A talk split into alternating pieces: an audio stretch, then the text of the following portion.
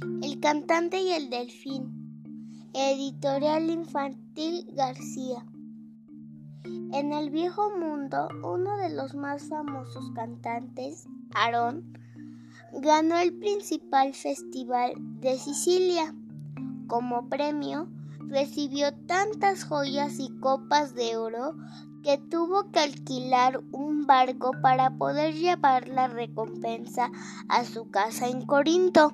Sin embargo, los marineros, cegados por la avaricia, al ver la inmensa fortuna y al desear quedarse con ella, estuvieron a punto de tirarlo por el borde. Aarón no protestó, aceptó la decisión de los marinos, solo pidió que se le permitiera cantar una última canción.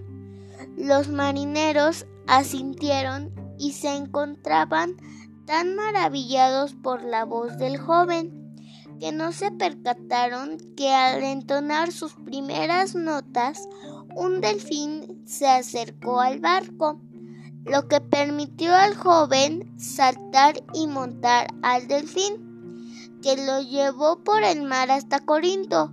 Cuando el barco arribó al puerto, los marineros explicaron que habían sido azotados por una atroz tormenta durante la cual el famoso cantante había caído por el borde y se había perdido en el mar.